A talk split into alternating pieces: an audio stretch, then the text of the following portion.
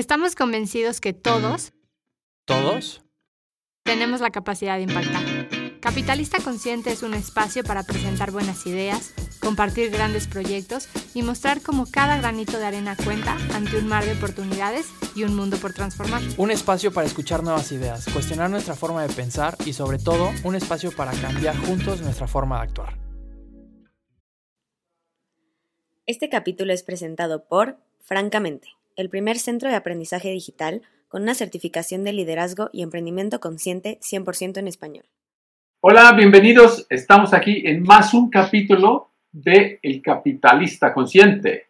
Tenemos una invitada, eh, Mónica Jaramillo, que está en Tampa y trabaja para una empresa brasilera muy interesante. Y Mónica es de Colombia. Carla, dale las buenas venidas, por favor. Mónica, bienvenida. Muchas gracias por estar aquí con nosotros. Gracias a ti que estás escuchando este capítulo. Eh, para mí es bien importante este capítulo porque entrevistamos a Nilima hace poco, pudimos aprender un montón de ella, pero queremos cómo llevamos este conocimiento que tiene Nilima al mundo práctico y para Latinoamérica, que eso es la parte para mí central. Cómo aprovechamos todo esto que Nilima nos compartió, que vas a poder escuchar en capítulos anteriores pero ¿cómo lo hacemos real? Mónica, la mejor invitada que podemos tener. Para esto, Nilima habló grandes cosas de Mónica, entonces estamos muy emocionados por tenerte aquí. Así que, Mónica, bienvenida y gracias por aceptar la invitación. Ay, muchas gracias, gracias Toma, gracias Carla por invitarme, estoy muy feliz de estar acá y sin duda para mí Nilima es una mentora, es parte de mi jornada, de liderazgo, aprendió mucho con, ella y con todo lo de capitalismo consciente, porque ahí viene y van a ver la historia, entonces muchas gracias, feliz Justo a partir de eso, Mónica, quisiéramos preguntarte un poco de ti. ¿Quién es Mónica? ¿Cómo fue, cómo ha sido un poco esta jornada que te ha acercado a Shakti y que te ha acercado a capitalismo consciente? Parte de lo más bonito que nos han dado de feedback de este podcast es el preocuparnos por la persona la persona entera, en su totalidad. Y entonces siempre nos gusta preguntarles quién es Mónica y un poco de su vida, ¿no? Y sobre todo qué nos trae hasta aquí hoy. Ok, perfecto. Entonces, pues a ver, les cuento, Mónica, yo soy colombiana, eso para mí es un orgullo, la verdad, que lo he aprendido durante los años. Eh, desde muy pequeña siempre me cuestioné mucho y creo que cuando estaba adolescente viaje, soy, me considero ciudadana del mundo, creo. He viajado mucho, he vivido en muchos países desde muy pequeña, adolescente, hice intercambio en Estados Unidos, hice intercambio en Brasil, viví en España, viví en Perú. Entonces, eh, en Estados Unidos de nuevo, y, yo creo que todo ese recorrido me ha llevado a ser principalmente apasionada por, por la vida, por las personas, el recorrido que he tenido también en, en mi carrera de recursos humanos. Yo estudié negocios internacionales, pero la vida me llevó y creo que encontré mi pasión, que es realmente las personas. Y mm, creo que en todo este percurso eh, de realmente en algún momento creo que sentí que estaba huyendo como de mi país y de mi pasado y, y ser colombiana no era fácil, ¿no? En, en, muchos momentos allá atrás, en los años 90 y en, el año 2000, que fue prácticamente cuando me fui todo a Brasil, eh, no, no era fácil ser colombiana y para mí creo que el hecho de haberme ido hizo con que me, no sé, fue una forma de rescatar un poco mis valores, mi pasado, porque era lo único como que lo que yo tenía. Eh, no había nada que tuviera una referencia cuando yo estaba en Brasil, la gente no sabía el colegio donde estudié o quién es tu familia o tu apellido, tu tío, porque normalmente así funcionan las, las sociedades o la gente. yo no tenía ninguna referencia, la referencia fui yo. Entonces, eh, eh, creo que lo que aprendí es que, bueno, yo, yo tengo que ser más yo, más auténtica y la única forma de hacerlo es, bueno, de dónde vengo, eh, quiénes, quiénes son mis antepasados, quién es mi gente. Eh, y, empecé a crecer en la carrera desde muy joven. Trabajé en empresas como Formula Company, en Avon Cosmetics, después en Gerdau. Y crecí muy rápido y como mujer me di cuenta que yo era la, yo miraba a mis lados y yo era la única prácticamente que estaba creciendo y siempre muy rodeada de hombres. Eh, y me tocó aprender a convivir con hombres y a, ser auténtica. Tuve, tuve muchas líderes, eh, mujeres que no fueron referencia, eh, pésimos líderes, los mejores líderes que tuve eran hombres. Entonces creo que desde muy joven decidí, no, eh, esto no es lo que yo quiero para mí. Hay algo así que no me, algo que no me cuadra. ¿Qué pasa con las mujeres que no las veo? Yo no las veo felices, yo no las veo auténticas, yo no, yo veo que están usando como si fuera una máscara eh, o se tienen que comportar de una manera diferente. Entonces eh, ahí empieza mi busca por algo más de, de, entender de que algo en mí estaba dando resultado, porque yo, mi comportamiento, yo era la misma Mónica fuera y dentro de la empresa. La persona que yo era era la líder que yo era.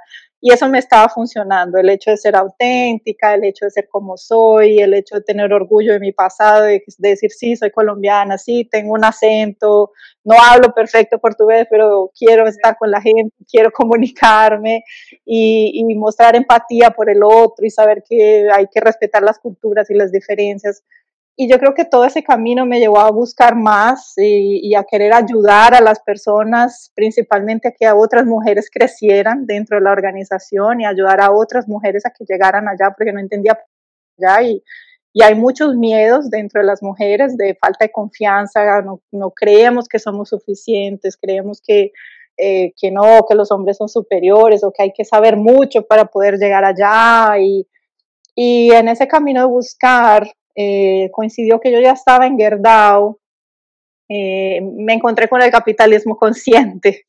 Y lo primero que encontré fue el libro, el libro original del capitalismo consciente de Raxi Sodia y él, fue como la primera referencia que tuve.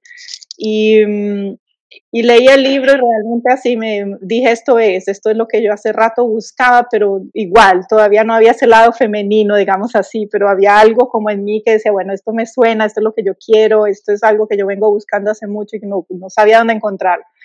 Me conecté con Raj por LinkedIn y a través de Raj supe de Nilima, supe del libro de y yo dije, Dios mío, esto, esto me cayó del cielo, esto es lo que yo estaba buscando contacto a Nilima y mm, por email y le digo, mira, esto me interesa mucho, me parece que vi que va a haber un primer curso, un programa de liderazgo femenino y ella me explica que sí, que yo puedo aplicar. Yo en esta época estaba viviendo en Colombia, ¿no? Porque yo de Brasil, después me fui para Colombia a través de Gerdau y me dice, tú deberías aplicar. Y yo digo, pero sí, es con la Universidad de San Diego. Y bueno, y al fin hubo una posibilidad de una beca, porque claro, en esa época yo estaba en Colombia, pagar en dólares, Universidad de San Diego. Lo bonito del programa es que hay posibilidades para muchas personas y mujeres que son de otros países y, entonces hay becas y, y sí, tuve la posibilidad de tener la beca y entré a ese grupo maravilloso, eran 21 mujeres de todas partes del mundo y ahí conozco a Nilima y así eh, llego a mi camino con, con Shakti, ¿no? Y es un programa de nueve meses y que me imagino que Nilima también les contó que es eh, muy profundo, tiene tres etapas, donde la primera es un step-in, donde uno va a un super conocimiento, autoconocimiento, digamos así, es casi una jornada del héroe, como ella también lo llama, y, o de la heroína, ¿no? Porque es, es femenino. Y yo creo que el concepto de Nilima, como yo lo veo, es que realmente el mundo necesita, yo no diría más mujeres, el mundo necesita más el lado femenino, pero ella entiende que somos las mujeres que podemos tal vez eh, llevar ese toque y un poco y influenciar por ese lado a los líderes que hay, a las organizaciones, a, al sistema, a las diferentes instituciones. Entonces, yo digo que mi jornada empezó allá atrás, pero realmente con Chakti fue donde como, uy, esto es el camino y realmente me ha servido muchísimo dentro de la organización para, para poder equilibrar, ayudar a otras mujeres, ayudar a los líderes a encontrar un poco más ese, ese lado femenino. Gerdau es una empresa, es un sector muy masculino, ¿no? Hay muchos hombres, es una, es una actividad de producción muy dura, muy pesada, muy sucia, muy todo. Siempre fue muy masculino. ¿Cómo, cómo fue buscar trabajo en Gerdau? ¿Cómo fue esta relación con una empresa que es naturalmente masculina?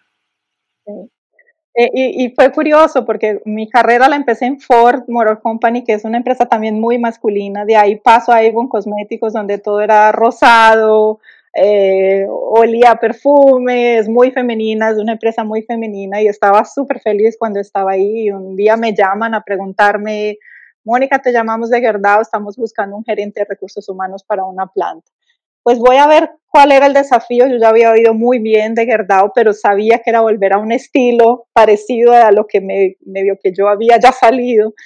Eh, y lo que a mí me tocó y por qué me fui para Gerdau fue el líder que me entrevistó, que por coincidencia es el, hoy es el CEO de la compañía que se llama Gustavo Werneck. Él, era el líder que estaba llegando a dirigir esa planta había un súper desafío de hacer una transformación cultural ¿no? Eh, en esa planta porque había muchos problemas sindicales, problemas de la gente no estaba motivada, resultados pésimos, tanto que se había pensado en cerrar y casi que le dieron a él el desafío de, mira, o la transformas en dos años o esto se cierra, no hay nada que hacer. Él estaba buscando a alguien en el mercado que, que o sea, vas conmigo en este desafío, mira, no, no, no tenemos plata, no podemos contratar consultorías, pero a mí lo que me movió fue eso, un líder como él, un líder como él que es una persona preocupada con las personas, eh, que ve el área de recursos humanos como un área estratégica porque realmente entiende que esa parcería entre el líder y, el área de recursos humanos, acercándonos a la gente, transformando a través del líder, escuchando a las personas, eh, teniendo ambientes de trabajo mucho más acogedores y humanos. Eso fue lo que me cautivó de Gerdau, eh, el, liderazgo, a pesar de, claro, ser una empresa súper masculina, conservadora, tradicional, que a través de los años ha venido cambiando mucho.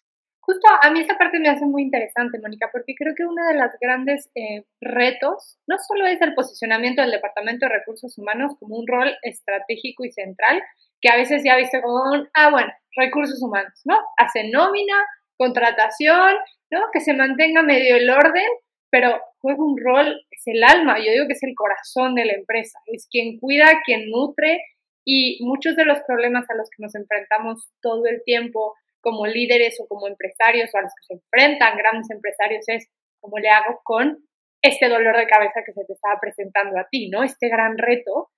¿Cómo así sumamente interesante es este lado que me dices de una empresa súper masculina, tradicional, donde cuáles son estos atributos que llama ¿no? el modelo Shakti de competencia, ¿no? de resultados inmediatos. ¿no? O sea, hablamos de masculino en cuanto a estos atributos o estas virtudes que se atribuyen al género masculino. ¿Cómo fue llegar con esta parte mucho más virtudes femeninas a lograr transformar una organización que solamente usando estas virtudes masculinas que no solamente son para los hombres, quiero aclararlo nuevamente, es cómo, cómo llega este complemento a solucionar este problema. Y creo que, o sea, la gran pregunta es, muchas organizaciones están en ese momento, justo en ese momento en el que tú llegaste a tomar esa empresa, ¿no? Este momento de no sé qué hacer, ya me cansé de exigir, ya vi que los incentivos económicos como tal por sí solos no funcionan. ¿Qué más puedo hacer? ¿Puedes platicarnos un poquito más de cuáles fueron como estas estrategias? ¿Cómo te sirvió este modelo Shakti y esta parte más de cuidar, de construir comunidad? Claro que sí, eh, y realmente me sirvió muchísimo porque, claro, tenía, y justo coincidió cuando estaba haciendo el curso que fue cuando vine transferida acá a Estados Unidos a ocupar este cargo y tenía un súper desafío también de hacer una transformación cultural y, y realmente volver eh, esta, esta división de negocio mucho más competitiva, donde la gente estuviera mucho más motivada. La cultura americana tiene su forma de ser particular, que no era lo mismo de venir y, y copiar. Y yo creo que eso, es una de las cosas femeninas y Shakti, de saber respetar esas culturas, ¿no? De simplemente no llegar y porque en Brasil o en Colombia funcionó así, eh, vamos a llegar y, vamos a hacer lo mismo acá. El líder es el foco, e, es, donde nos tenemos que enfocar, ¿no? Y claro que el área de recursos humanos es, como tú dices, es el corazón y es fundamental, pero yo diría que ni siquiera es el área de recursos humanos, es, es el líder que es el corazón de una empresa, de una organización, y el área de recursos humanos está para para apoyarlo, para darle todas las herramientas, para traerle metodologías, para darle un coach, ¿no? Porque muchas veces un líder no sabe ni cómo lidiar con las personas. Entonces, eh, el lado femenino nos hace con que seamos vulnerables, no estamos escondidos y no es solo resultado, es, es gente también. Y muy, muy bonito es eh, del, del, paso, ¿no? De sacar el propósito de Gerdau, de actualizar el propósito de Gerdau, porque Gerdau siempre fue una empresa con propósito muy fuerte, pero a lo largo del tiempo creciendo y muchos países, entonces se pierde un poco. Y ahora volver con empoderar personas con, eh, que construyen un mundo mejor y luego conectar el propósito personal de los líderes para que, que comprendan su trabajo y su aporte al propósito de la organización, para que estén en línea y le va mucho más fuerza. Es casi estar más vulnerable, entonces es abrir el espacio Shakti,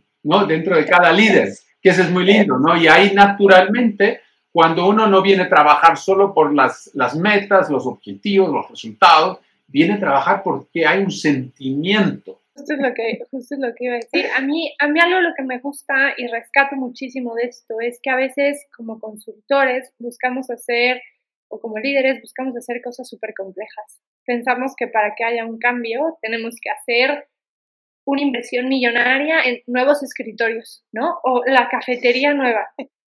Y la realidad es que, y creo que es una de las cosas más valiosas que, que a mí Shakti, o sea, conocer este concepto es entender que queremos conectar, que como seres humanos es lo que buscamos, que necesitamos sentirnos cercanos al que tengo al lado del escritorio y saber que lo que estoy haciendo paso cuánto tiempo de mi día, ¿no? En una oficina trabajando con esta gente que muchas veces son extraños.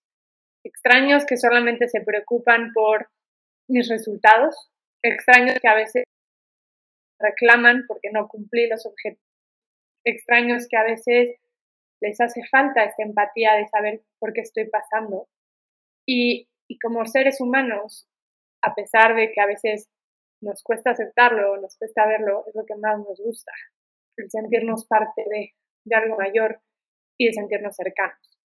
Y, y, creo que la idea y la noción de Shakti y esta parte de virtudes femeninas es excelente y yo se lo decía a Nilima, creo que es el primer paso para realmente poder construir un mundo más humano, más cercano, donde podamos reconocer y valorar que esa parte mía que me gusta sentirme cuidado no es que sea débil, es que soy ser humano.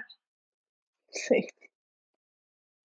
Y, y, entonces para mí es impresionante porque a veces pensamos en estos cambios brutales, culturales que tenemos que hacer y la realidad es regresar como este origen. Es cierto, sí. Eh, regresar al origen y, yo creo que de ahí viene mucho de, de, la historia inicial que les estaba contando y creo que tiene que ver mucho un poco, que creo que puedo continuar contando aquí un poco sobre mi trayectoria Shakti. En, en el programa, eh, al final del programa hay, hay, una, hay, hay una demanda por tener un proyecto, ¿no? Y, y que normalmente esos proyectos son proyectos sociales, eh, muy humanos, ¿no? Eh, y creo que yo le, desde el inicio del programa yo le pensaba mucho, uy, ¿qué, qué proyecto yo voy a hacer? Y, creo que tal vez algo más fácil que sea para mí al alcance va a ser algo que yo llegue y vuelva a la organización, a Gerdau y implemente algo. Y obvio que lo hice, ¿no? Volví, creé el grupo de mujeres, toda la cuestión del propósito y pero siempre había algo más, o sea, era como, uy, no, yo tengo que ir más fondo, ¿no? Como hay que realmente ir allá al fondo y entender de dónde yo puedo sacar algo que realmente como que sea algo que viene arraigado de mi corazón o del alma, no sé, y, y fue ahí donde vino, esa es la palabra, del origen, ¿no? Y, y, yo tengo esa, esa creencia y a través de Shakti eso me refuerza, la persona que uno es es el líder que uno es, entonces todo eso de alguna forma se refleja en, en tu liderazgo. Quiero volver a, a, tu superpoder cuando Gustavo te invitó a trabajar. ¿Qué superpoder sacaste para apoyar el cambio de la empresa que estaba ahí? ¿Ya tenías algo Shakti que no sabías que era Shakti? ¿Cómo, ¿Cómo, te fue eso? Y cuando conociste a Shakti, ¡ay, qué bien! Mira, estos son mis superpoderes que ya estaban ahí en mi mano y yo no sabía que tenía un nombre. Eh, esa es una buena pregunta. Yo creo que el superpoder que yo tuve eh, o que tengo es la empatía, eh, yo lo diría así, e, es la empatía de poder siempre entender y observar y escuchar al otro y entender qué es, qué es lo que el otro necesita para estar bien y yo cómo lo puedo ayudar. Quisiera ir cerrando este capítulo y hacerte una pregunta que me gusta hacerle a todos los invitados.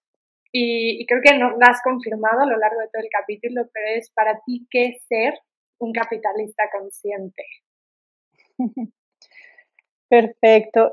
Un capitalista consciente yo creo que es, yo lo definiría así, cualquier líder o persona que hace parte del sistema que vivimos, que es un sistema capitalista, que es una persona que ayuda, aporta o genera capital, pero de una manera, obvio, como la palabra lo dice, consciente.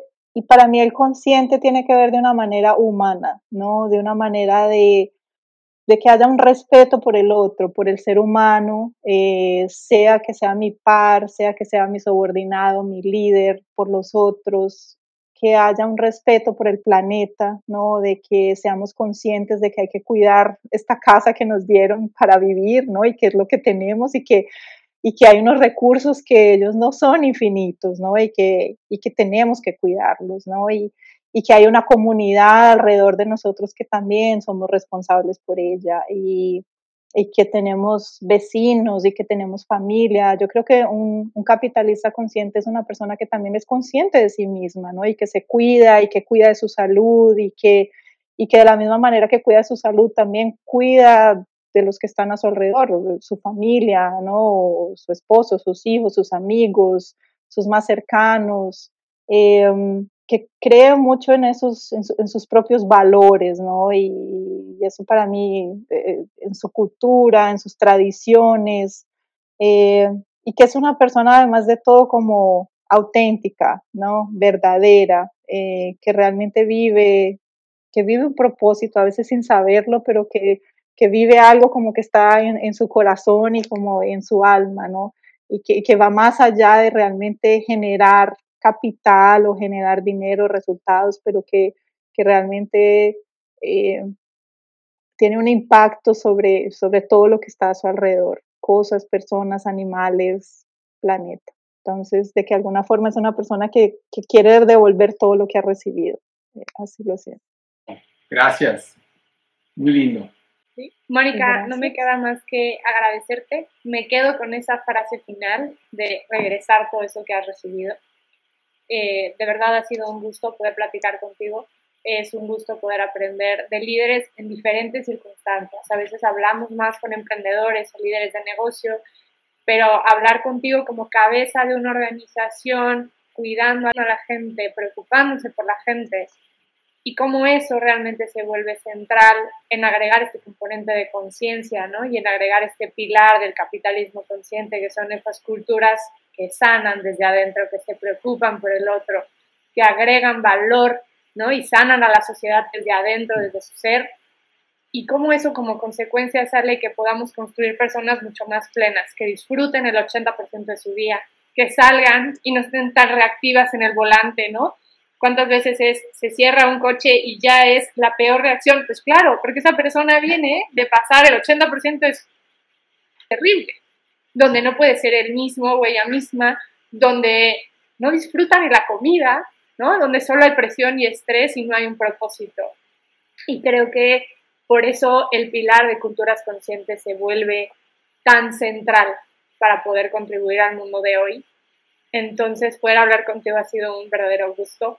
¿Y cómo incorporamos estos roles femeninos o estas virtudes femeninas desde una perspectiva como un, hey, funcionan, son buenas y no esconderlas, ¿no? Y no esconderlas, porque muchas veces es algo que decías, como mujeres tenemos que tratar de seguir cierto modelo. Y la realidad es que tanto mujeres como hombres, si logramos ser mucho más completos, mucho más en balance, vivir en este presente, podemos realmente contribuir. Entonces, gracias por aceptar la invitación. Gracias por trabajar todos los días para que podamos realmente construir una mejor sociedad. Y gracias por estar Gracias, yo que les agradezco, ha sido fantástico, me encanta poder compartir mis experiencias con ustedes y muchas gracias por la invitación y felicitaciones por este, por este proyecto y programa tan bonito que están haciendo porque esto también genera mucho impacto en la sociedad. Entonces, gracias. Gracias, gracias Esta temporada es presentada por CBJ, Conscious Business Journey acelerando la transformación para un ecosistema de negocios conscientes a través de la capacitación de líderes y consultores en fundamentos del capitalismo consciente.